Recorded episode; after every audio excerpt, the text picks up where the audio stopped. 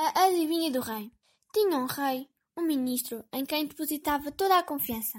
Mas uma vez, Talteró lhe ganhou, que resolveu dar cabo dele e disse Não tenho outro remédio senão mandar-te matar. Mas como em tempo te estimei muito, ainda tens uma esperança, e é que mandes cá a tua filha para ver se ela é capaz de adivinhar o meu pensamento, o qual vem a ser que não há de vir nem de noite nem de dia, nem nua nem vestida, nem a pé nem a cavalo.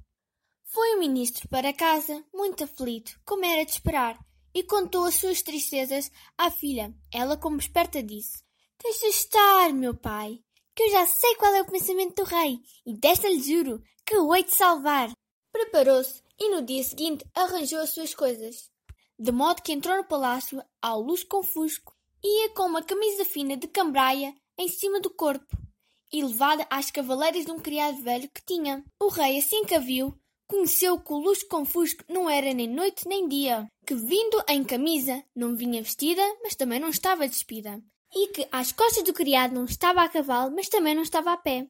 Louvou muito a esperteza da menina e disse-lhe que fosse dali dar parte ao pai que estava perdoado e que tornava a entrar na sua confiança, porque quem tinha filhas assim espertas era homem de capacidade.